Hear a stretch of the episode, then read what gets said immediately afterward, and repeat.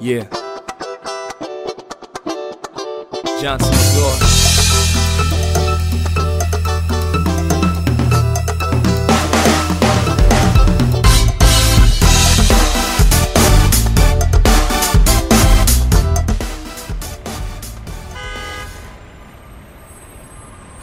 Hola Santiago, ¿cómo estás?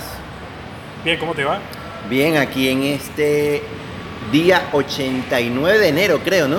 No, 95. 95. 95. Porque creo que ya enero tiene como 367 días y todavía sigue siendo enero. Sí, es- este ha sido el mes de la ñapa, el mes del año chino, de la rata de metal, re- reloaded, recargada. Es fuerte, este mes nos ha tocado todo lo que había la gente pensado para hacer sus promesas, para hacer sus eh, deseos de año nuevo. Si no lo hicieron en enero, yo creo que les tocó pedir perdón hasta por, por la vida. Pero eso se hace en diciembre. Sí, porque la gente en diciembre vive un constante y completo autoengaño, donde cree que el próximo año va a ser mejor, pero realmente eh, empiezan las desgracias. Claro, Y- enero, por ejemplo. En menos de cinco días se les olvidó todo lo que teníamos como buenos propósitos. Pero es que ya, yo voy a ser, eh, ¿cómo se llama? Un defensor de las personas. Porque Porque en diciembre todos hacemos los propósitos, nos establecemos las metas, lo que vamos a hacer, lo que no vamos a hacer, pero no contamos con este enero. ¿Sabes qué? Eh, para aquellos que nos escuchan, decidimos no poner una fecha específica porque es que tenemos miedo, no sabemos si decir hoy está el día, no, simplemente hoy es el segundo programa de El Informal. Eh, vaya puede- por nosotros que llegamos al segundo programa, eso es importante, avanzamos al segundo programa y todavía estamos en enero.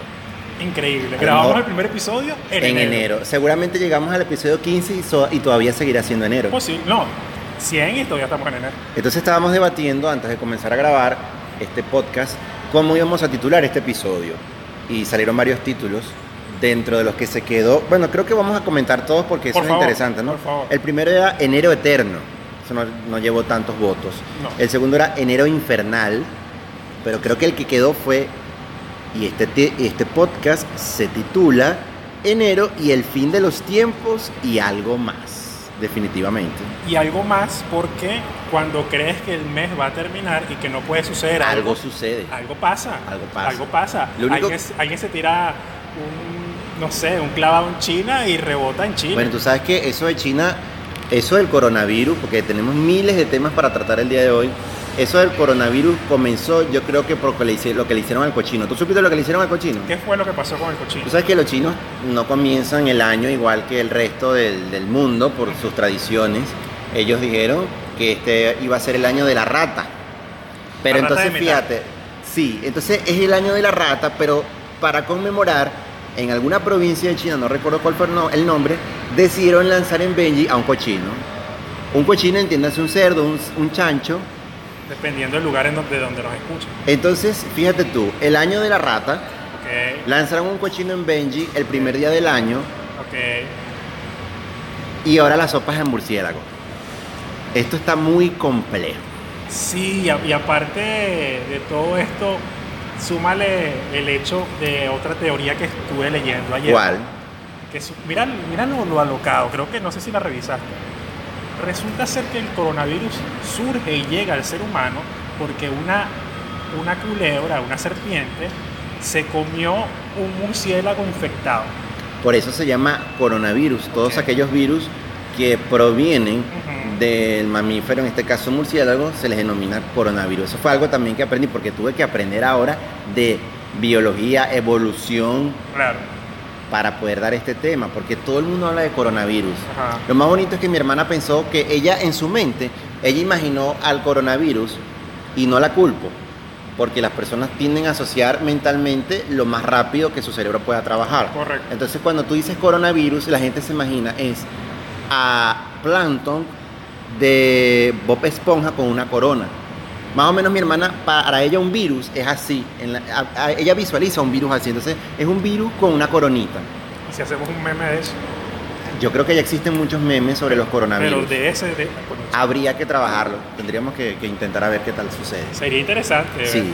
Entonces esto del coronavirus eh, está poniendo en alerta a la humanidad. Todavía la Organización Mundial de la Salud no ha definido declarar la alerta mundial, pero creo que en esta última reunión dijeron que debía, debía que todos los países deben abocarse a contribuir a no seguir expandiendo este virus. Pero ¿cómo hacemos si son mil millones de chinos? Bueno, la ventaja y, y una de las cosas que han sido positivo en todo este brote es que las autoridades chinas han tomado acciones de declarar en cuarentena ciudades enteras. Casi aproximadamente 40 millones de seres humanos están ahora en cuarentena. Están en cuarentena 40 millones de seres humanos dentro de esas ciudades, ¿cierto? Solamente dentro del conglomerado que está alrededor de la ciudad de Wuhan. Correcto. Súmale a eso, y no es que nos vamos a salir del tema, toda la segregación que existe dentro de China hacia la parte del norte, si mal no recuerdo. Sí, y hacia el Tíbet. Ah, correcto. 4 millones, 5 millones de personas que se encuentran recluidas y están en, en campos de concentración para reeducación cultural. Imagínate que si a eso le sumas que existan brotes de este virus en la India que son Ya se registró el más. primer caso. Ah, ya se registró el Ya primer caso. Bueno, entonces estamos ante una potencial pandemia. Correcto. Dejamos la pregunta abierta porque no somos expertos para poder analizar este tema. Y otro, otro aspecto de este tipo de, de- de virus y de, de epidemias, de pandemias, de, de afectaciones al ser humano, que no lo vamos a tocar porque no, no corresponde con este mes de la maldición. Es El mes, definitivamente, el mes de la maldición. Sí, el mes de la maldición. Es el tema del ébola. que- Ciertamente que exi- existe, Existe. y hay brotes en África Occidental, Correcto. donde parece que siempre ha estado. Siempre ha estado. Siempre ha estado porque es, es decir, es, es endémico. Lo que pasa es que todo esto del coronavirus yo creo que viene porque asociamos a los asiáticos eh, con todo aquello que tenga que ver con una posible zombificación de la humanidad. Esa es tu teoría conspirativa. Yo le tengo miedo a los zombies. No hay nada más terrorífico para mí que la humanidad se zombifique. ¿Tú crees que eso llegue a pasar? Sí, Que todos vamos a ir a... todos nos vamos a devorar unos a otros cerebros, vamos a ir corriendo. The Walking Dead, igualito. Yo veo que la humanidad va para eso. Bueno, ya sabes que el coro- el coronavirus no es porque muchas personas... han Bueno, pero si muta y te conviertes en una especie de híbrido y te empiezan a salir alas. Pero ya, muchas personas muertas, ¿cuál se ha transformado en algo? En Bueno, no sabemos. No, no, no, no. Han sido declaradas muertas clínicamente. Claro. No sabemos si todavía tengan vida cerebral. Acuérdate que dice que una persona cuando muere todavía su cerebro está despierto 40 minutos. Correcto. Entonces uno no sabe qué mutación existe ahí y las tengan todas escondidas Hay- en el laboratorio. Hay que esperar, es enero. Enero. Bueno, todavía como cuando venga el día 78 de enero seguiremos viendo cómo ha ido la evolución de esto. Pero no todo queda ahí. Lo interesante del asunto es que las personas eh, critican el modo de alimentación de los asiáticos y, y en ese sentido los han llamado hasta despectivamente, cosa que no estamos de acuerdo con discriminar a nadie por su raza y origen, Por supuesto que no. eh, por el hecho de que comen murciélagos. Pero hay algo interesante, los venezolanos tenemos una variedad de animales y especies exóticas que se consumen en este país. Morrocoy, Lapa, culebra, Chigüire. chigüire, que es el ratón más grande del mundo, Correcto. acure. eh, Eh, algunas comunidades indígenas consumen... eh, Pachaco. bueno, el bachaco es uno para la catara, ese famoso picante que se hace en el Amazonas. Pero también están los monos araguatos, imagínate. Oye, ¿no has, y no has escuchado este brebaje? Bueno, no brebaje, es una, es un, ¿cómo le dicen ellos?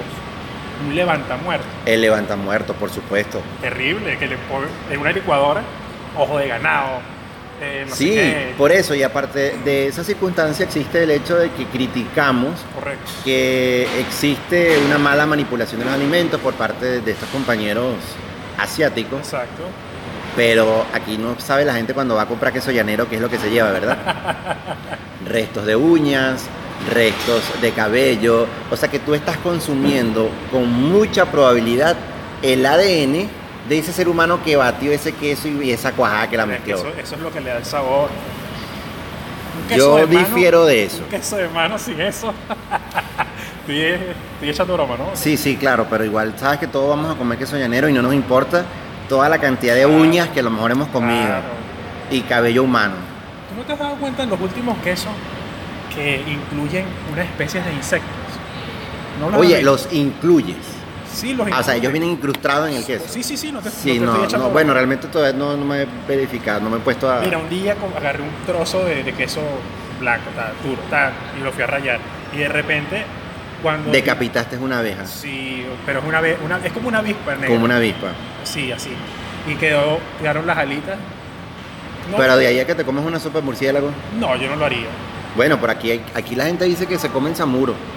Sopa de samuro cura el cáncer. Sí. Así dice. Bueno, yo todavía no he probado la primera sopa de samuro, ¿no? No creo que llegue a eso. Dicen que la sopa de samuro cura el cáncer, que tiene otras ventajas, que si agarras el animal tal, en el caso de algunas religiones que vinculan sus rituales con el sacrificio de animales. En África, a los albinos, en algunos lugares, los buscan y los asesinan porque dicen que son de suerte. Entonces, es- tenemos un compendio de, de críticas que desde nuestra visión occidental le hacemos al mundo oriental, Correcto. pero no nos vemos como somos nosotros también a la hora de consumir ciertos alimentos. Lo cierto del caso es que yo no creo que si viese una sopa de murciélago, mire primo, no creo que le meta el diente a eso. De verdad que me resisto a... a- a- ¿No, ¿no viste los videos estos que se han se volvieron virales de, de unas personas que salen con una especie de no sé tiene especie- tiene forma de pene y es como una especie de gusano El pez pene. Ajá. Eso también fue. Entonces tú imaginas que tú vas en la playa y, y tú vas con tu familia y de repente no es que hubo una marea alta y una este, pesca de peces pene. pero creo que es en Japón ¿no? Que se- En, creo que fue en Japón que, sucedió. Entonces, exactamente. Pero eh, son situaciones muy complejas para que entendamos de este lado del mundo. Claro. Y enero no solo nos dejó eso. ¿Qué otra Eh, cosa? Porque acuérdate que nosotros tenemos memoria a corto plazo y ya no nos importa de aquí a cualquier momento el coronavirus, a pesar de que la vacuna se dice que puede ser fabricada quizás la más temprana en marzo, otros ofrecen que es el próximo año. es la misma del VIH ¿no? Supuestamente, es que hay una cantidad de, de comentarios que no tienen base y que nos bombardean las redes sociales diariamente y las personas se creen eso. sí Otro asunto interesante sería los incendios en Australia. Los incendios en Australia devastaron prácticamente todo el sureste de la isla, incluyendo la isla de Tasmania, y en aquel momento nos preocupábamos por imágenes de koalas, lamentablemente, especies donde dicen que aproximadamente más de billones, billones sí. de, de insectos, de aves, de especies mamíferas eh, no comunes ni tradicionales, afectaron a todo lo que fue ese gran ecocidio que generan los incendios. totalizaron un total creo que fue entre 800 y un millón Yo escuché de billones. no yo escuché entre 800 y un millón de animales muertos Ya eso fue solamente los primeros días de enero, cuando todavía pensábamos que solamente iba a ser eso, nos llega que el segundo día del año arrancó la tercera guerra mundial. Imagínate, tercera guerra mundial. Y iba el segundo día del año. ¿Dónde quedaban nuestros propósitos de ser mejores personas? engavetados Engavetados, porque es pura falsedad, no Claro. existen.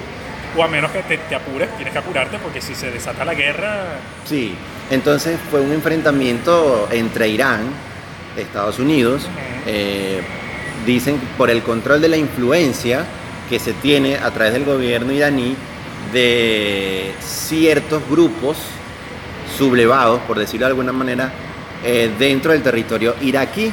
Nos encontramos con que amaneció el día y mataron al número dos del gobierno iraní de apellido Soleimani. Eso evidentemente trajo una serie de reacciones a nivel mundial, eh, el rechazo de gran parte de la población mundial, pero al mismo tiempo Estados Unidos eh, no descartó la opción de seguir con más ataques y la respuesta del gobierno iraní. ¿Qué crees tú? ¿Cómo fue eso ahí? bueno, la respuesta del gobierno, ira- bueno, ¿cómo fue? A ver, primero hay que conceptualizar. Irán son sunitas, suníes, suníes, Suníes. suníes, son suníes. Son musulmanes. No, no, eso es otra. Eso es importante que lo diga. Vamos a aclarar el punto.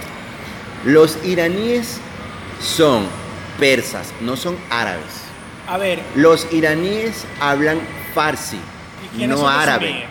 Los suníes son una rama dentro de la religión de los musulmanes. Los musulmanes son musulmanes chiitas y suníes. Ok, Entonces, existe una gran, gran, gran ignorancia porque llaman de árabes a los iraníes y ellos son persas. ellos son persas y los, y los Iraquíes. sirios también son árabes. Los sirios son árabes, los iraquíes son árabes, pero los eh, iraníes son persas. Tienes una población interna al norte, al norte de Irak, que son kurdos. No, cierto, y me confundí. Porque es muy complejo. Sí, y, y los, los de Arabia Saudita son, Árabes, son árabes también. son árabes. Ojo, todos ellos engloban el mundo musulmán, porque todos son musulmanes en diferentes variantes religiosas. Entonces tenemos una cantidad de complejidades y como esta tercera guerra mundial ya fue desatada, no conforme con eso los incendios en Australia, no conforme con eso, eh, tenemos también que hablar de toda la postura que existió respecto a esta tercera guerra mundial. Exacto. Yo creo que a veces la humanidad también es muy fatalista, ¿no? Y, y los medios de comunicación ayudan a, a exagerar todas estas situaciones. Yo creo que tiene que ver mucho con la disponibilidad de información. Antes existían o se dieron, por ejemplo, la guerra de los 100 días entre Irán e Irak y las imágenes que llegaban a este lado del, de, de este, del mundo, ¿cuáles eran? Eran, creo que eran casi nulas. Y otra cosa interesante, antes, eh, digamos hace 20 o 30 años, nos enterábamos de las cosas que sucedían al otro día. O en la noche, en un solo canal, en un solo noticiero, en un periódico que tenía que informarte lo que grababan o lo que imprimían, perdón, del día anterior las principales agencias. Exactamente. Hoy en día todo es en tiempo real. Entonces imagínate tú la pava, la pava macha que tienen los iraníes, de que terminan dando una respuesta bélica a Estados Unidos en bases iraquíes y ese mismo día, como decimos en Venezuela, para mala leche, bombardean de manera errónea o, disparan un misil de manera errónea a un avión de pasajeros de Ucrania donde mueren 178 personas. Leí- Eso es demasiada mala suerte. Y leí parte de las declaraciones del general que activó el botoncito y que dio la orden de la, de la destrucción. que dentro de la ley iraní ellos dijeron que iba a pesar todo el peso de la ley. Desde ese día está muerto. Bueno, dijo que él pedía perdón porque Y yo creo que le cortaron la cabeza igual. que él lo confundió, que él pensaba que era un proyectil, que era un atentado, X. Eso pasó en Irak, en Irak, con Estados Unidos. Y eso puede ser un desencadenante para más sanciones contra Irán, porque recordemos que hace pocos años uno de los acuerdos que, que llevó adelante el, el- el entonces presidente Barack Obama fue el acuerdo nuclear con Irán, en la Unión Europea, Irán y Estados Unidos. Resulta que parte de ese acuerdo era la reducción de todo lo que era el, enrique- el enriquecimiento de uranio Correcto. dentro de, de distintas eh, instalaciones iraníes. Pero ahora Irán, después de todo esto que ha sucedido, anunció que vuelven a enriquecer uranio y la posibilidad que en dos años, si las estimaciones que se presentan por internet no fallan, pueden estar desarrollando su primera bomba nuclear. No, y a esto súmale toda la tensión que existe alrededor de Irán con el tema de India, Pakistán, el, el poderío nuclear que ambos países tienen y Correcto. están desarrollando. Correcto. Eh, a esa misma zona ya tenemos el coronavirus. O sea, es, mire compañero, esto no viene nada bueno y todavía enero no se acaba. Todavía enero no se acaba. Y siguiendo en la misma onda, eh, digamos que estamos por Oriente, estamos hacia el Medio Oriente. Exacto. Vamos a acercarnos un poquito más para acá. Y este año también, este enero eterno, fatídico, tenemos que eh, el príncipe Harris y Meghan Markle de la realeza británica, de los duques de Sussex, terminan y anuncian. Eso, eso es un cuento raro. Ellos dicen que se separan, que se separan de la monarquía. Ya ellos quieren tener una vida eh, como, como la plebe, pues. Agarrar su camionetica, Sí, hacer la cola para comprar Por pan, supuesto, por este, agarrar autobús. pues. Pero ya estás hablando como la, la, la plebe venezolana. Bueno, pero es que no, yo me imagino que bueno, no- nos iremos a Piccadilly Station o Street y agarramos el, el metro que nos va a llevar para, no sé, para el río Támesis, no sé, para cruzar el puente, para ir, a visitar a la señora en el Palacio de Buckingham, toda esa cosa, ¿no? No sé cómo es eso. Entonces resulta que ellos renuncian a, sus derechos como nobleza o a sus deberes y eso causó un revuelo porque ya va, aquí no le pidieron permiso a la vieja, que es la que tiene aquí la, la máxima palabra, que es la doña Isabel, y eso, bueno, no, no le gustó y al final ellos, eso es una comodidad, ¿no? Ellos renuncian a- ellos no renuncian a ser duques, el- ese título lo conservan. No lo pueden, no lo pueden. Ellos, eh, de todas maneras, no iban a formar parte de la línea sucesoral, dado el caso. Él es el eh, hermano menor. Él es el hermano menor de Williams, y Williams sería el, el que sería posiblemente el próximo rey de Inglaterra, una vez que su padre, el príncipe Carlos, eh, a- ascendiera ¿no? a, a los tronos de- del Reino Unido. Solo que la amante, que ahora es también su esposa formal, Camila, Camila Parker Bowles, creo que se llama, eh, la que le sopló el viste a, a la princesa Diana desde hace años. Ya va. Según, según documentales y todo esto, ella no le sopló el. Ella fue, Diana, fue Diana la que le sopló el. Porque, ¿Cómo es eso? Ese cuento yo no me lo sé. bueno, porque han salido documentales que dicen que el príncipe, el príncipe Carlos, Correcto. Él tenía una relación estable con Camila. Hace años, Sí, antes de conocer a antes de Diana. conocer a Diana. Ok. Pero esa relación no, no proliferaba porque no, era, no tenía buenos ojos por parte de la monarquía. Entonces consiguieron a una muchacha de mirada angelical, con... eh, Bueno, pero hay que estar claro. Diana jamás su belleza y su estilo será sustituido por lo huevo sin sal que es Camila Parker Te Bowles. estoy hablando de lo que, lo que leí. Ok. No es mi opinión. No, yo sí estoy opinando. a mí Yo- la, la Diana, monarquía no me importa. Diana fue vanguardista en moda, en, en actitud, en encanto, en bondad, todo eso. Hasta, hasta quitar minas antipersonales. La tipa era un lujo, chico. Ella era la supermana, dices tú. Ella era Superwoman, supermana, ella era super- no supermana, ella era Supermana. supermana en todos los aspectos.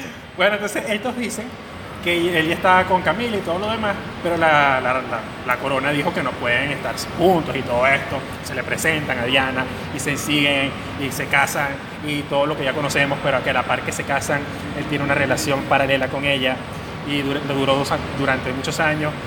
Eh, Diana le da a dos muchachos.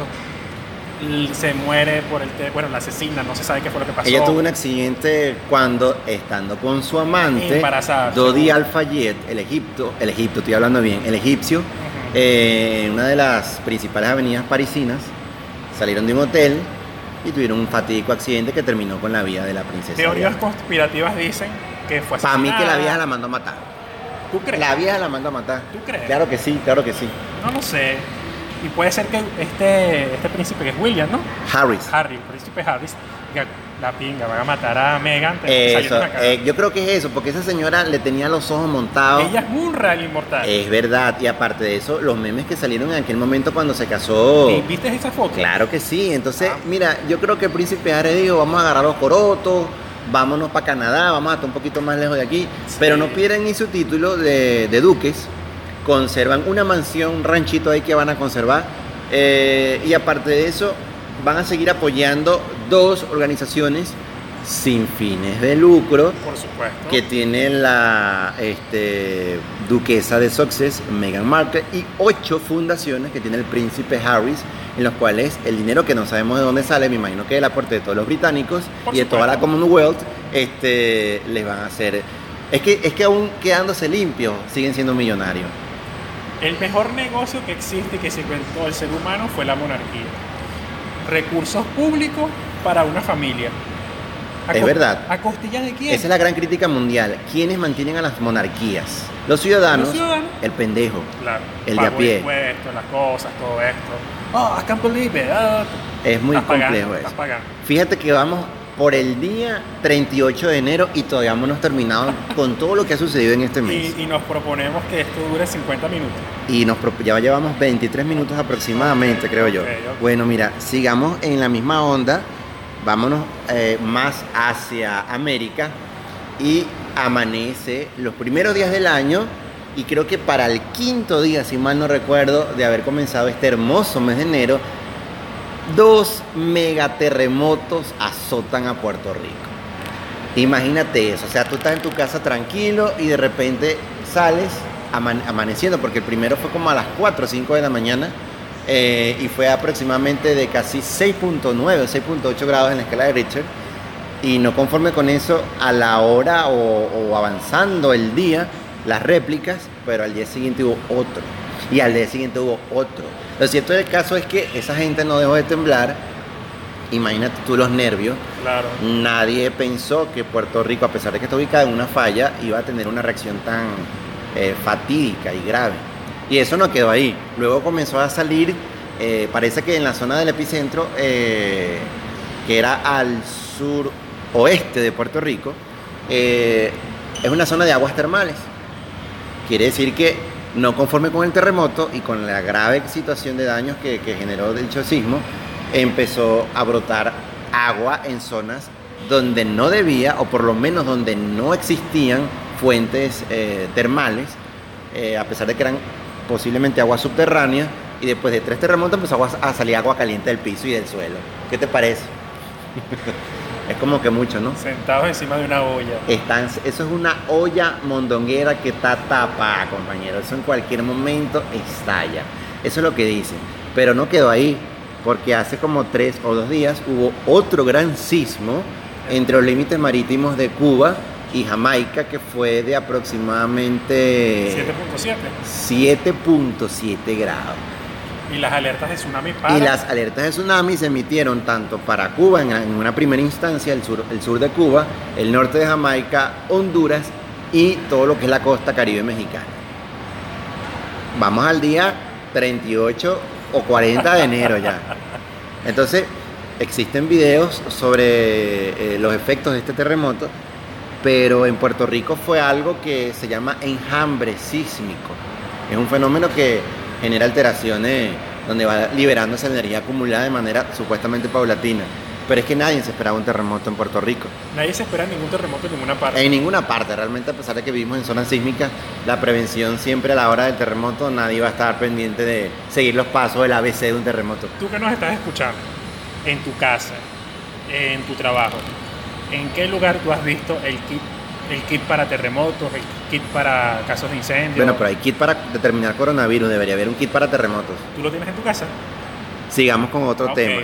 Este, Yo tampoco. Del terremoto de Puerto Rico y el terremoto de Jamaica, eh, también eh, salieron afectadas las islas Caimán, porque una hora después que ocurrió el terremoto de este 7.7 entre Cuba y Jamaica, se da otro terremoto muy cercano a las, o casi prácticamente, en todo lo que es el área de influencia de las islas Caimán, que es un archipiélago, es un, es un conjunto de islas Claro. que están al oeste, al noroeste de, de Jamaica.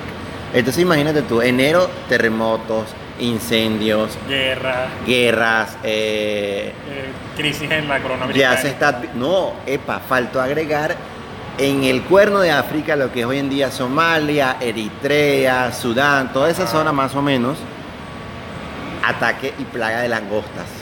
También. También, ataque y plaga de langosta, que ya sabemos el efecto de las langostas que se comen todo a su paso, lo cual ya había una estimación de hambruna en esa zona de África y súmale ahora una tormenta de O langosta. sea, eso es como cuando te va mal, Yo creo que estamos viviendo el fin de los tiempos y nadie se está dando cuenta de esto. Y, o, o- o le agregaron más este, plagas a las que existían de Egipto y nos están haciendo una versión nueva, como reloader, recargada. ¿No es te como, parece? es como cuando te va mal, te orina un perro, te caga un pájaro y te golpea una, una viejita. ¿Cómo así? Verga, pero eso sí es fatal, Bueno, que te golpeó una viejita. Pero Sucede, ha pasado, ¿no? Ha pasado. pasado. Bueno, a mí no me ha golpeado una viejita más que mi mamá. mm, a mí me golpeó una vez. ¿Una viejita? Sí. ¿Cómo fue eso? Tú, tírate en el medio, pa, pu, pa. ¿En dónde fue eso? En el metro de Caracas. En el metro de Caracas. Sí. Bueno, pero es que en el metro de Caracas puede pasar cualquier cosa. Sí, Puede salir este embarazado aunque seas hombre. sí, por Es supuesto. fuerte, es muy, es muy complejo. A mí me ha pasado de todo. La otra vez agarré, salí del trabajo. Esto fue terrible, muy terrible. Salimos tres compañeros. Mira, ¿tú vas hacia dónde? No, yo voy hacia Plaza Venezuela. Bueno, hacia Plaza Venezuela y tal. Y resulta ser que existen los posamanos. ¿Para qué son los posamanos? Para posar la mano. Por supuesto, que hacen las personas cuando el tren se detiene, se toman del Se posamano. sujetan del, del posamano para evitar una caída. Por supuesto. Eh, se dio un, un frenado ab- abrupto de, de la nada Del vagón. en, en el tren y yo, ¿qué fue lo natural? Me agarré del posamano. Ok. Cuando me agarré del posamano siento que hay algo extraño en mi mano. Ay, Dios. Cuidado, ¿qué era? Sí, tú sabes cuando las personas tienen gripe, Qué asco. Era moco pegado en el posamano. Pero no seco. Era Qué el asco. gargajo. ¿El gargajo de quién? No sé, Qué asco. no sé. Yo me, yo me agarré del posamano y me quedó Yo me corto la mano. me, aga- me quedó así la vaina. Entonces, como estaba. Pero yo me limpio de otro. Bueno, estaban con dos compañeros y cuando hago así, yo digo, ¡qué asco! ¿Qué es esto? Se, se llama Rubén, Rubén Ok. Martínez y ¿con quién iba? Con, con Rubén. No me acuerdo con quién más, con Rubén. Entonces yo digo, verga, qué asco, Rubén, mira esta vaina. Y me quedó así en todos los dedos. Entonces tuve que limpiarme y todo lo demás. Por eso, el metro es un buen tema para un podcast. Sí, pero habría mucho tema ahí de, Uh, que, de cuál favor, conversar del metro de favor. Caracas. Y fíjate que con esto del terremoto, eh, del coronavirus, eh, que eso se sigue desarrollando, el coronavirus va a dar como para 5 eneros más, yo estoy casi seguro de eso. Eh, Y este año bisiesto. y este año bisiesto. Entonces, los duques de. Eh, mira, tenemos otro evento. La salida definitiva del Reino Unido de la Unión Europea, el famoso Brexit. Cuéntame eso. Bueno, la Unión Europea, después de conversaciones para conformarse, después empezaron con monedas virtuales para aprobar, establecieron el euro, fusionaron sus economías, eh, crearon parlamentos comunes. Y eso era algo que estaba trasnochado, porque esa gente ya había votado hace como cuatro años. Exactamente. Todo el Reino Unido votó hace como cuatro años y la gran parte de la población, La eh, mitad. la mitad de la población ciertamente, estuvo a favor de la salida inmediata de la Unión Europea. Y eso lo dejaron pasar, lo dejaron pasar. No sabemos con qué finalidad, no, no, no tengo mucha claridad la situación del porqué del Brexit. Lo único que más o menos entendí en ese momento era que económicamente no le estaba siendo viable al Reino Unido mantenerse dentro de la Unión Europea. Es correcto. Entonces eso había generado una competencia comercial desleal, según desde el punto de vista de los británicos, de los irlandeses, desde los escoceses, todo ese conjunto, porque eso es lo que la gente no sabe. El Reino Unido está compuesto por cuatro países. El Reino Unido no es un solo país. La gente dice Inglaterra, que es el Reino Unido. No. Inglaterra, Escocia, eh, Irlanda del Norte y Gales Correcto. conforman el Reino Unido de, ¿cómo se le dice? Algo así. Reino Unido de la Gran Bretaña e Irlanda del Norte. Ese es el nombre oficial es del nombre. United Kingdom. Esa es la cuestión. Por ahí va la cosa. Pero esto pasa también con muchas economías dentro de la Unión Europea. Hay desenvolvimiento económico, por ejemplo, en Italia, donde los números no dan y eso no se dice mucho. De hecho, creo que Italia es el país de, de la Unión Europea con mayor tasa de inflación, si mal no recuerdo. Sí. Eh, que son parecidos a nosotros, puede ser. Puede ser. Puede ser. Puede ser. Todo es Que ahora no pueden imprimir y, y- e inflar la moneda como le da la gana. Claro que no. Porque creo que el principal inconveniente se dio eh, entre eh, Italia, en el momento que era la lira italiana y la peseta española. Creo que eran los dos, eh, las dos monedas locales que sufrían de una alta inflación. Claro. Y, y la ventaja de que un gobierno controle una moneda es que para balancear todos los, estos tipos de, de desequilibrios económicos que existen, ellos pueden o devaluar la moneda y de esa forma paliar alguna que otra situación. Pero ¿qué me vas a decir tú si aquí somos especialistas en eso, compañero? Mira, aquí tenemos el bolívar venezolano, no sé por qué te ríes, aquí tenemos el bolívar No, venezolano, no voy a llorar, no voy a llorar. aquí tenemos el bolívar venezolano, tenemos el petro, que es una moneda, una criptomoneda nueva, Que porque es esto es nuevo, que sí es cripto, pero que no es, pero que sí es, pero que no es. Eh, tenemos el dólar, tenemos eh, libre circulación de lira turca, de rublo ruso, Los euros, peso Puedes- colombiano. Peso colombiano, puedes pagar con un kilo de cambur, puedes pa- pagar con un kilo de harina pan. Mira, aquí puedes pagar con lo que sea. La cosa es que Venezuela también está en esa onda de meterse en una cantidad de. Creo que algún día vamos a pagar todos con. Yo me imagino que vamos a hacer un bingo también, bailable, una verbena, una cosa así. para pero eso sería interesantísimo. eso sería interesante porque hay que buscar las maneras, algo hay que, de, de alguna manera hay que pagar. Ahora, si vas a terminar pagando con sexo, que te paguen bien, porque si no estás haciendo un favor, y acuérdate que todo hoy en día tiene que tener una retribución económica. Eh, ya no son los tiempos de antes. Yo estoy preocupado. ¿Por qué? En el primer episodio hablamos de explotación sexual y favor, bueno, de, trabajo sexual. Acuérdate que no es favores, Yes. tiene que ser trabajo, todo tiene que ser remunerado, tienes que ser un emprendedor. Por supuesto, por supuesto, pero, pero que estoy preocupado porque, bueno, tocamos en el, el episodio anterior lo mismo del emprendimiento sexual y este lo está reafirmando. pues. Sí, porque las personas, eh, no porque sea mi pensamiento, que queda aclarado aquí en esta grabación, Claro. sino que las personas siempre, siempre consideran que el sexo es la vía más fácil de obtener ingresos. Y quizás no sea esa. Quizás no sea esa. Ayer vi una publicación donde un, eh, una persona en Twitter decía que ya dejó su maldita cárcel, así con estos términos, que eh, consideraba era su trabajo. ¿Y tú sabes qué se puso así? Vender helado de teta. Y, dice va- que le, y, bueno, y le va mucho mejor. un éxito. La cantidad de likes que tuvo esa, eh, ese tweet y la cantidad de veces que fue compartido, yo me imagino que ¿No ese te, chamo provocó, ahorita- ¿No te provoca alguna? es que la foto era una cosa mágica. Eran de fresa, de ron con pasa. Entonces, y fíjate, ese chamo no tuvo la necesidad de donárselo a nadie por ahí. Exactamente. ¿Me entiendes? Entonces, si usted, persona que nos está escuchando, usted considera que el sexo es la vía más fortuita, fácil y rápida para obtener ingresos, denos las claves porque entonces estamos haciendo el trabajo mal aquí. Sí, sí. Bueno, aunque eso, eso es relativo, ¿no? Porque eh, no voy a decir el nombre de la persona, mm, pero ni siquiera el género, para no, vamos a ver si los explicar bien, ni siquiera el género para no generar expectativa, ¿no? A ver. Este, esa persona decía que mientras eh, tuviese quien le diera para eh, sus gastos varios, para su traslado, eh, para algún tipo de distracción con sus conocidos, Un apartamento quizá. eh, un apart bueno, si lograba el apartamento, mira, yo creo que coronaba, como decimos aquí. Ella con, eh, ya lo dije.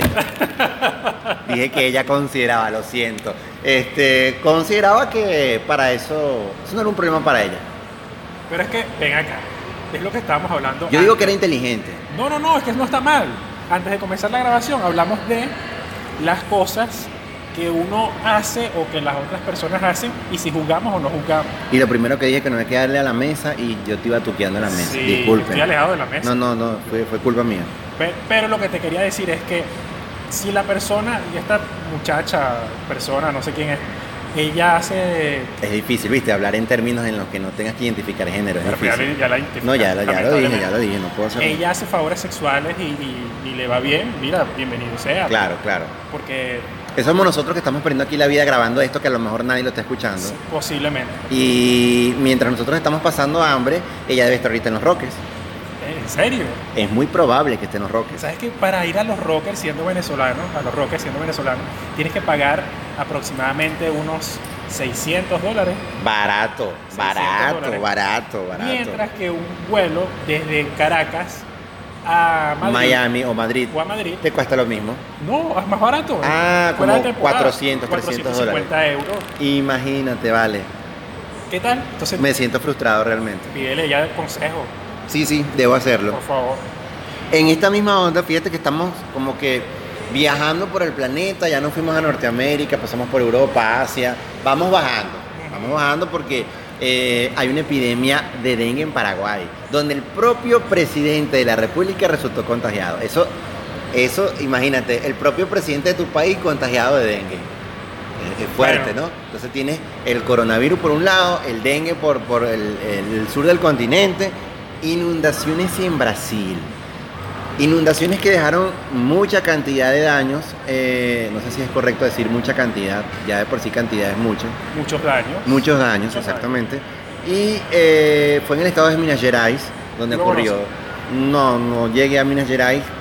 Tengo una amiga que le voy a mandar un saludo por acá que se llama María Graterol. Ella vive en la ciudad de Sao Paulo y ella se ha ido mucho allá y por lo que he visto es un estado montañoso y, y ahorita hay un periodo lluvioso bastante fuerte y es parte de ese proceso, ¿no? Claro. Entonces, fíjate, ya vamos acercándonos con las inundaciones en Brasil, El dengue en este, el dengue en Paraguay, siguen las protestas en Chile, siguen las protestas en Chile. El caso del presidente de Argentina que ha sido hasta polémico, ¿sabes? Porque Ahora es presidente de la FIFA. eh, el expresidente El expresidente. va a ocupar una directiva, ¿no? Macri. Correcto. Eh, pero el actual presidente Fernández está tomando como una virada, está virando a una postura un poco más central de esa posición tan de izquierda que pensaban que iban a arrancar. Ahora es más diplomático. Ahora es como más diplomático, entonces eso también está generando en la región movimientos. Fue a Israel, ¿no? Fatal, fatal, porque digo fatal en qué sentido, porque para Argentina es una situación muy compleja de aquellos atentados que sufrieron en los años 90, Exacto. donde todavía no ha quedado claro si fue culpa del gobierno de Irán para atentar contra esta la mutual eh, israelí, AMIA creo que se llamaba, Sí, ese es el caso Entonces, eh, durante el anterior gobierno de Kirchner, eh, hubo mucho acercamiento hacia el gobierno de Irán, pero ahora hay un distanciamiento. El haber cenado o el haber almorzado en casa del primer ministro israelí ya deja mucho que decir. Sí, ve- Netanyahu tiene que estar feliz. Sí, Primero, primero tiene el apoyo del gobierno entrante de Argentina. correcto. Segundo, Trump, que es otro de los temas que vamos a tratar más adelante para ir adelantando, eh, anunció el acuerdo del siglo. El acuerdo del siglo, eso es otra fatalidad. El acuerdo del siglo en qué consiste, mira. El supuesto acuerdo del siglo es un acuerdo que solamente está negociando Israel y con Estados Unidos para decirle a Palestina dónde debe distribuirse y cómo debe caminar y cómo debe dirigirse Pero sí, dentro. ya, pero eso ya no lo hace. Sí, pero limitadamente. Ellos tienen la franja de Gaza y tienen a Cisjordania. Claro, pero ¿cuál es la diferencia? La diferencia es que con esto ellos tienen libre movilidad a través de una construcción de túneles, imagínate, cosa que no cuestiono, ¿no? Pero para poder hacer cualquier solicitud en cuanto a, digamos, independencia territorial, tiene que pasar por Israel. ¿Cuál es la independencia? Por eso, ¿cuál es la diferencia? Entonces ellos dicen que están otorgando, en teoría estarían otorgando mucho más terreno, pero con una limitación que todavía depende de Israel. Pero terreno subterráneo. Terreno subterráneo. Entonces O sea, ahora los van a poner como unos topos, pues, porque ya, ya son unos topos. Esto, esto es increíble. Esto es increíble y sobre todo que la humanidad siga sin hacer nada por el tema palestino. Primero, la humanidad cometió un error en 1960, creo que fue. Sí, aproximadamente. Ese fue el año de la creación Del Estado de Israel. Está bien, crea el Estado de Israel, pero lo creas en un territorio que no le pertenece. Que ya venía ocupado por los palestinos. Exactamente. Tú sabes que es curioso que durante la Segunda Guerra Mundial las víctimas fueron los judíos a manos de los nazis. Exacto. Hoy en día los victimarios, a mi punto de vista, Comparto, son los comparto. israelíes o esta teoría macabra que supuestamente es macabra que se teje alrededor del sionismo. No me voy a ahondar mucho ahí porque no conozco bien el tema, Sí, pero más o menos la cosa queda así. Los victimarios, los vic- las víctimas, que eran en ese momento los israelíes, pasaron a ser ahora victimarios del pueblo palestino. Es terrible. Todo lo que se Entonces, ve en las, en las agencias noticiosas. Los palestinos es como decir, son el único país que no tiene un suelo propio que pisar. Algo así va la cosa. Sí, es, es Su capital está compuesto simplemente por humanos, pero no hay un territorio formal que pisar. No, hay otros que dicen también que es la cárcel abierta más grande del mundo. Sobre todo lo que es Gaza. Y peor aún, eh, autorizan la creación de eh, estos territorios ampliados, pero Israel sigue ocupando a través de asentamientos.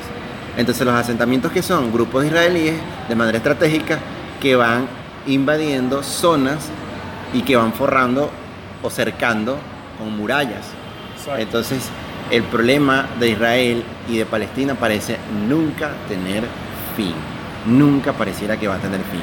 Yo creo que este acuerdo del siglo es simplemente una treta de Donald Trump ante el impeachment, el juicio político que comenzó este enero. Ahí este enero comenzó con un juicio que yo creo, yo creo que eso no va a rendir fruto, ¿sabes? ¿Tú crees? Porque eso es Nancy Pelosi que está picada de murciélago. A lo mejor Nancy Pelosi está picada de murciélago. Pero mira, mira todo lo que ha llevado este juicio político. Sí, pero es un juicio, fíjate algo, ya queda poco para que el- este gobierno de Donald Trump termine. Eh, los republicanos han sabido, digamos, cercarse y hacer fuerza alrededor de Donald Trump, pero tiene otros puntos en contra que son los demócratas. Entonces Estados Unidos es un país que se ha debatido siempre entre demócratas y republicanos Bipartidismo. Bipartidismo. Son eh, contados los presidentes que han salido eh, de su mandato. Sí, el caso más famoso fue el Watergate de Richard Nixon, creo que fue, ¿no? Y yo creo que Y el segundo fue eh, Bill. Clinton, pero no salió. Bill Clinton terminó su mandato, ¿cierto? Creo que sí. Ahora, si analizas las causas por las cuales cada uno de ellos fue juzgado y separado del poder, Richard Nixon por el caso de corrupción de Watergate, que creo que era la venta de influencias o información para el caso eh, de, de venta de armas, si mal no recuerdo, porque creo que fue en los años 60. Y el famoso caso de Bill Clinton. ¿En qué consistió el caso de Bill Clinton con la pasante de Mónica Lewinsky? Eh, lo que estamos hablando en, tanto en el Mónica Lewinsky quiso hacer un favor. Favor. Yo creo que eso fue un favor. Bueno, aunque ella era pasante, ¿no? Eso, yo creo que estaba remunerado, estaba incluido. Yo creo que estaba una remuneración. Sí. Bueno, es el único presidente que sale por Eso, ¿no? Esa palabra famosa venezolana que, que genera una descarga impresionante de estrés. Entonces, bueno, sale Bill Clinton. No salió, creo que él no salió, él siguió. Él fue absuelto de todos los Él cargos. fue absuelto de todos los cargos. O sea, nadie se muere porque te hagan eso. Entonces, eh, pero bueno, sí, su reputación fue, fue un poco afectada, digamos, ¿no? Y sobre todo la dignidad de su esposa, que era lo que más se criticaba. Pobre Hillary. Pobre Hillary. Pero bueno, eso fue un momento de debilidad pues, que tuvo el señor presidente. Y ahora tenemos a este ex magnate, ex presidente de Miss Universo, que terminó siendo acusado por su bancada opositora por haber abusado del poder. Imagínate en Venezuela que digamos que alguien abusa del poder. Eso es interesante, porque aquí, así como tenemos tres tipos de moneda para pagar, También tenemos tres asambleas. también tenemos tres formas de gobierno Claro. en un solo poder. El poder legislativo está ahora comandado por la Asamblea eh, Nacional de Juan Guaidó, Ajá. la Asamblea Nacional de Luis Parra Y la Asamblea y la Asamblea Nacional Constituyente. Exacto. ¿Qué te parece esa maravilla? Son tres formas de gobierno legislativo y una forma de gobierno ejecutiva, pero a la vez también Guaidó es otro gobierno ejecutivo. Sí. Entonces tenemos dos presidentes Tres y tres asambleas Y tres presidentes de asamblea. y tres presidentes de asamblea, pero un presidente de esa asamblea también es presidente de la República. Sí, porque lo que pasa es que para no resolver las cosas que hay que resolver, todos nos inventamos parapetos. Y todo es un parapeto. Todo es un parapeto. Todo es un parapeto. Esto es un circo. Ustedes llegaron a ver, las personas que nos están escuchando, la película Madagascar. Sí, por supuesto. Madagascar, los animales se reúnen y participan en un circo. Es correcto. Es la política Es un venezolana. circo, es un circo. La política venezolana. La política venezolana. Solamente que en este caso no es tan gracioso. Eso cuenta porque está el famoso caso de esta diputada colombiana que es acusada, eh, no sé cuál es su nombre, no lo recuerdo ahorita, que fue acusada de compra o venta de influencias para votos en las últimas elecciones que se hicieron en Colombia, si mal no recuerdo, y de la noche a la mañana apareció en el estado Zulia. La capturó. La capturó el FAE, FAES. creo que fue, ¿no? Pero no todo queda ahí. Ahora están resolviendo en Colombia a quién es que le van a pedir la extradición. Entonces, ellos dicen que no se la van a pedir a Maduro, Sino que se la van a pedir a se la van Guaidó. a pedir a Guaidó, pero Guaidó no controla de manera teórica, simplemente no controla de manera física ni tangible ningún poder policial en este país. Entonces el gobierno colombiano dice que ellos van a resolver la extradición es a través de la Interpol. Pero la Interpol para poder hacer una extradición tienen que pedir permiso a un gobierno ejecutivo. Y el gobierno ejecutivo es el del presidente Maduro. ¿Es presidente también Maduro? Sí, él es más presidente. ¿Él es presidente también? Es presidente. Ah, ok. Acuérdate que hay dos presidentes. Sí, exacto. Porque es que parece que es a conveniencia. Uno pide permiso. Yo no sé, es que es una locura todo. De verdad yo no entiendo esto. Lo cierto de este circo es que tenemos una situación económica grave en el país, tenemos una situación social bastante delicada, tenemos un flujo migratorio de venezolanos. ¿Y sabes qué es lo mejor de todo? Termina tu idea. Ok, tenemos un flujo de, de venezolanos eh, que están en, en todas partes del mundo, aproximadamente 4 millones. Pese a que todo esto sucede, pese a que los hospitales están desasistidos, existen casos de Ah, porque no sabemos a dónde se fue la ayuda humanitaria. Porque ese, ese es gobierno de Luis Parra dice, ¿dónde, ¿dónde están los reales?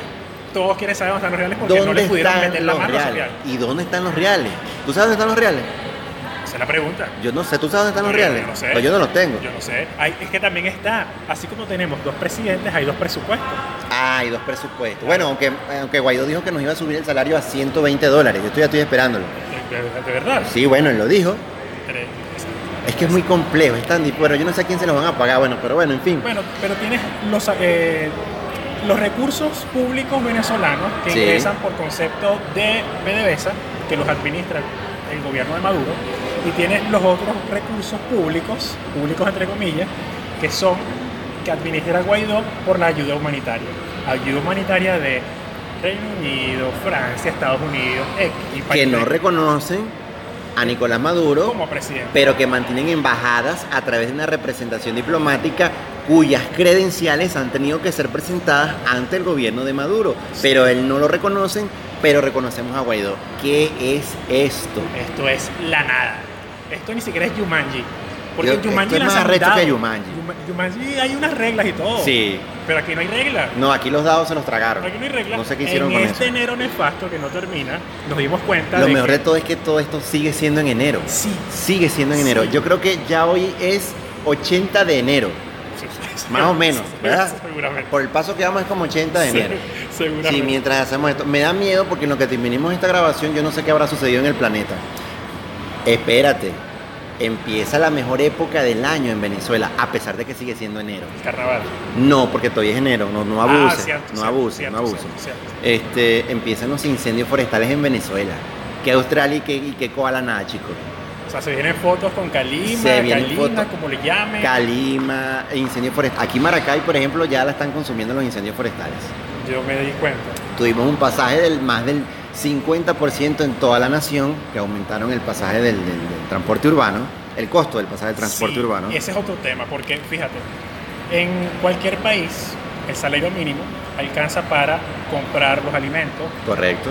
Eh, Para lo que conocemos como cesta o canasta básica. Correcto. Tú puedes tener una vida relativamente normal y con No, mientras tengas que trabajar nunca va a Pero- ser una vida normal. Claro, pero el, el común denominador es que eso es normal. Ok. A eso me refiero entre comillas. Y el dinero que te pagan te alcanza para comida, arriendo o alquiler, como lo llamen, y pasaje. Correcto. traslado. Aquí, sacando una cuenta mínima, mínima, el salario mínimo son 450 mil bolívares. Mm, que esos son aproximadamente como cuatro, a- tres harinas de maíz. Ah. Cuatro o cinco harinas de maíz. Exactamente. Esos 450 mil bolívares alcanzan, o sea, gastas en pasajes 120 mil aproximadamente. Más o menos. 120 mil. O sea, lo que te queda para comprar es una harina de, de maíz está en cuánto, en 100 mil bolívares ya. Bueno, el precio oscila entre los 70 a los 90 mil bolívares. De lo que te queda, nada Que más- prácticamente es el costo de una unidad de dólar norteamericano. Exactamente. Y vas a tener que comer eso y tu familia es de cuatro integrantes. ¿Cómo le haces? Ese es el, esa es la dura realidad del venezolano. Mientras estas discusiones las damos tú y yo acá, tenemos un panorama político desalentador, absurdo. Y siguen creciendo los bodegones en este país. Y Por siguen favor. creciendo cantidades de locales que yo no sé de dónde sale. Ay, aquí hay Nutella por todos lados. Hay Nutella, hay más Nutella aquí que en Suiza. Sí, Yo creo que sí. hay más Nutella que harina pan. Hay más Nutella que harina pan, eso también es cierto. Paga la cuña para polar. ¿Por qué le seguimos haciendo cuña a esta gente y no nos está Ah, pagando ni un bolívar? ¿Qué No está importa. pasando? Seguimos haciendo cuñas gratis. Bueno, pero hoy yo no voy a nombrar el centro comercial. De verdad que no lo voy a hacer. ¿Por qué? Porque no, no, porque ellos no me están pagando aquí nada. Aire acondicionado aquí. Bueno, es el único plus que tenemos que aire acondicionado y una chicharra mardita que estamos escuchando ahorita por aquí. Yo el baño. ¿Y cómo estaba el baño limpio? Limpio, está limpio. de- y tiene agua. ¿Y tiene agua? Sí. Bueno, eso es importante. Bien de pinga. Pero igual no voy a nombrarlo. Ok. No lo voy a Está nombrar. bien. No me parece justo hacerlo. Si me escriben en Twitter, yo los nombro. Exactamente. Bueno, Santiago, creo que es momento de ir despidiendo ya este espacio. Todos los temas, todos. Yo creo que abordamos todos los temas. Nos quedó el Tratado de Libre Comercio entre Estados Unidos, México y Canadá. Ahí yo no estoy muy informado. Rapidito. A ver. Existía el NAFTA. El NAFTA, exactamente, que eran las siglas, en inglés del Tratado de Libre Comercio. Correcto. Entonces Trump, desde que llegó al poder, dijo que teníamos que eliminarlo, tenemos que eliminarlo. Y se lanzó un nuevo tratado de libre comercio entre las tres naciones del norte. de Canadá, América, Estados Unidos y México. En donde, según él, es un, es un acuerdo histórico, otro acuerdo Él histórico. ha tildado todo histórico. Esta Histo- tercera guerra mundial también es histórica. Escúchame algo, histórico, populismo, ¿te parece? ¿Te suena algo? Bueno, pero el problema es cómo vemos las cosas, Mm. desde qué perspectiva las tratamos, pero en el fondo Donald Trump también para mí es otro populista más. Prohibición de la entrada de embarazadas a Estados Unidos. Es complejo. Ok. Entonces ahora él, por esta presión que tiene del impeachment, proceso de este juicio político, ha estado lanzando perlitas en este enero fatal. Y esa fue una de las últimas. El Tratado de Libre Comercio. Vamos a ver de qué va y quiénes casi siempre se van a terminar más beneficiados del Tratado de Libre Comercio, que siempre Eh, eh, serán Estados Estados Unidos Unidos y y Canadá, porque México lamentablemente va a seguir padeciendo los embates de esa política tan fatídica, pero no importa, yo estoy orgulloso por un lado. ¿Por qué? Porque dentro de pocos años el idioma español va a ser el idioma que más se va a hablar en los Estados Unidos, más que el propio inglés. Sí. Eso significa que seguiremos infectando de mexicanos a todo el territorio estadounidense. y eso me llena de orgullo. Porque fíjate tú algo que, que- que me llamó la atención. En la onda del reggaetón, porque es lo único que se escucha en Venezuela, pareciera que no se escucha más nada. Lamentablemente. Este famoso tema con Carol G. Tusa. ¿Lo has escuchado? Lamentablemente. Yo decía lo mismo, pero Bueno, Ahora te es fuerte. No me gusta, pero pensé, pensaba que era un tema, como todos los reggaetones, que era ofensivo, que era sexista. Y no, es una muchacha que, Que está que- deprimida. que está deprimida, parece que, bueno, eh, el- el- su pretendiente la dejó. Lo de la tusa no sé dónde entran, creo que nombran tusa una sola vez. Pero la tusa es porque es una palabra colombiana. Ajá, que eh, en Venezuela creo que se le da otra connotación. El estropajo. Ok. El estropajo es una vaina. Pero tipo ¿sabes En- Bueno, tú lo puedes explicar mejor que Sí, yo. sí, el estropajo es este como una esponja para que tú te bañes. pues, Exactamente. sencillo. Pero en otros países se conoce como. Nada, no sé, aquí Entonces, se conoce como aquí se conoce como tusa. Ah. Entonces, el tema original eh, es con esta trinitaria que me encanta, que es Nicki Minaj. Entonces, por eso es que salieron estos memes donde decía, eh, que, porque claro, Nicki Minaj no pronuncia bien la R. Entonces, toro o nara. Toro Nara. Toro nara Toro porque es todo o nada. Entonces, así, yo, no lo entendía. Resulta que yo soy fanático de Jimmy Fallon, que es este comediante estadounidense. Sí, sí, lo conozco. pero vi en su última, eh, en su último programa, tuvo como invitada a Carol G cantando Tusa Sola. sola. Entonces, si ya Jimmy Fallon tiene a Nicki Minaj cantando Tusa, de en cualquier momento Nacho tiene que aparecer con, eh, con, con Jimmy Fallon. Qué asco. Tiene que aparecer Nacho cantando, eh, no sé, yo soy tu cachorrita mamá, a lo mejor. No, esa es vieja. que Bueno, pero algo así no, pero yo me lo imagino, porque, Ay, oye, que, que al show de Jim- Jimmy Fallon, que comúnmente invita a cantantes, eh, digamos, y cantó en español, eso es lo que me llama la es la primera atención. vez que lo hace. Yo creo que es la primera vez que un latino llega cantando, no, no, es la primera vez. J Balvin. Ya apareció en el show de Jimmy Fallon. También, Ah, Estuvo también Maná. Yo no voy a hablar Sin- nada de Maná porque no, no, Estuvo no, también. no me interesa. eh, ¿Cómo se llama este? No es, no es J, J Balvin. es Bueno, pero lo interesante de todo esto es que el español está ganando terreno cada día más en, en los Estados Unidos. Entonces, ¿Cómo se llama ese eh, tipo? por más cierre que quieren hacer de frontera, ya están contaminados de nosotros.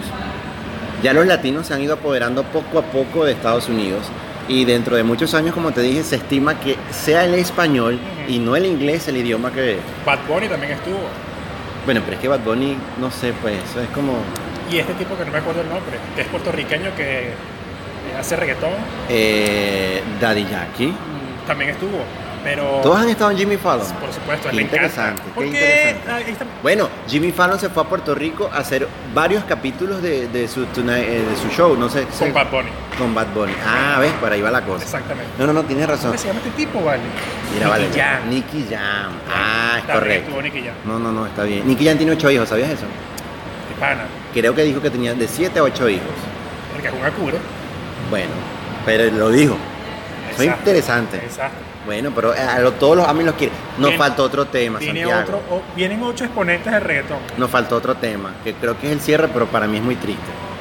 Fue la muerte de Kobe Bryant, este basquetbolista norteamericano que falleció por un accidente aéreo en que se estrelló, creo que habían ocho personas a bordo y entre eso estaba su hija, Sí, la hija que estaba preparando para. preparándose para ser otra basquetbolista como Yo, su yo de padre. deportes no sé nada, absolutamente nada, ni de béisbol, ni de fútbol, ni de básquet, de nada. Pero claro, eh, fue una influencia bastante interesante e importante para nuestra región, porque recuerda que esa era el- la época de Chicago Bull, la mercadotecnia, las Jordan, las cosas, y muchas personas en este lado del continente eh, idolatraban, todavía los idolatran, a estas figuras que fueron los, los máximos representantes del básquetbol norteamericano. Tanto así que dentro de los países latinoamericanos, uno de los que más seguidores tienen en cuanto a la parte del básquet es Venezuela. Correcto. Aquí hay eh, torneos que están, que si los cari ¿cómo se llama esto? Los cocodrilos de no sé qué, con los otros. Eh, Son animales, pero no, no me acuerdo. No, pero, pero sí existen eh, equipos. Los equipos nacionales de Sí, básquet, de, la hecho- Liga Nacional. De hecho, la liga está tan, tan ligada, tan, valga la redundancia, tan ligada al, a la norteamericana que vienen, Al igual que el béisbol. al igual que el béisbol, vienen jugadores y practican acá y Lo interesante y lo forman que más me llama la atención es eh, la influencia positiva que Kobe Bryant tuvo en muchísimos seres humanos alrededor de, de- de todo este mundo. Y qué interesante que una persona sola a través del deporte haya logrado eh, eh, dar un mensaje tan interesante como la vida que tuvo Kobe Bryant y que se caracterizaba según sus amigos por ser una persona solidaria, eh, aprendió español porque su esposa es latina, interesante. Y el contacto que tuvo con la comunidad, que eso es lo que más me, me llamó la atención. Y concluyo con esto. Qué lamentable que eventos como, los de, como lo que le sucedió a Kobe Bryant no le sucedan a los políticos. Para mí eso es algo que debe suceder a los políticos, porque ellos realmente no quieren a nadie, definitivamente. Sí, ni a ellos mismos. Ni bueno, ellos mismos. Ellos es muy eh, extraño, pero yo no a los políticos no los quiero, de verdad que no. No representan nada para mí. Entonces, Santiago, creo que abordamos ya ahorita terminando esto, este, este podcast, creo que ya hoy es 101 días de enero. Sí, porque esto, esto es como la película Interestelar. Es como interestelar, sí, es pasa, verdad. Pasa una Creemos que hora y entonces son no sé cuántos perdimos años. como 7 años de vida ahorita Sí, grabando esto, ¿no? Seguramente. Este podcast termina un jueves 30 de enero en la ciudad de Maracay y esperamos que el próximo sea grabado en el mes de febrero. Pero enero va a seguir, no te engañes. No lo sé, yo creo. Enero va a seguir. Yo creo que puede llegar. Bueno, les recordamos que pueden visitar nuestro Instagram, que sería arroba el informal podcast, dejar todos sus comentarios. Ya hemos ido avanzando en la producción de nuestra imagen, espero que les guste. Eh, y por mi parte, me llamo Jesús Alfonso Santiago Altriaga. y síganos, porque si no nos escuchan y no comparten esto, no tenemos vida. Recuerden que el informal te pasa a ti, me pasa a mí y le pasa a ellos.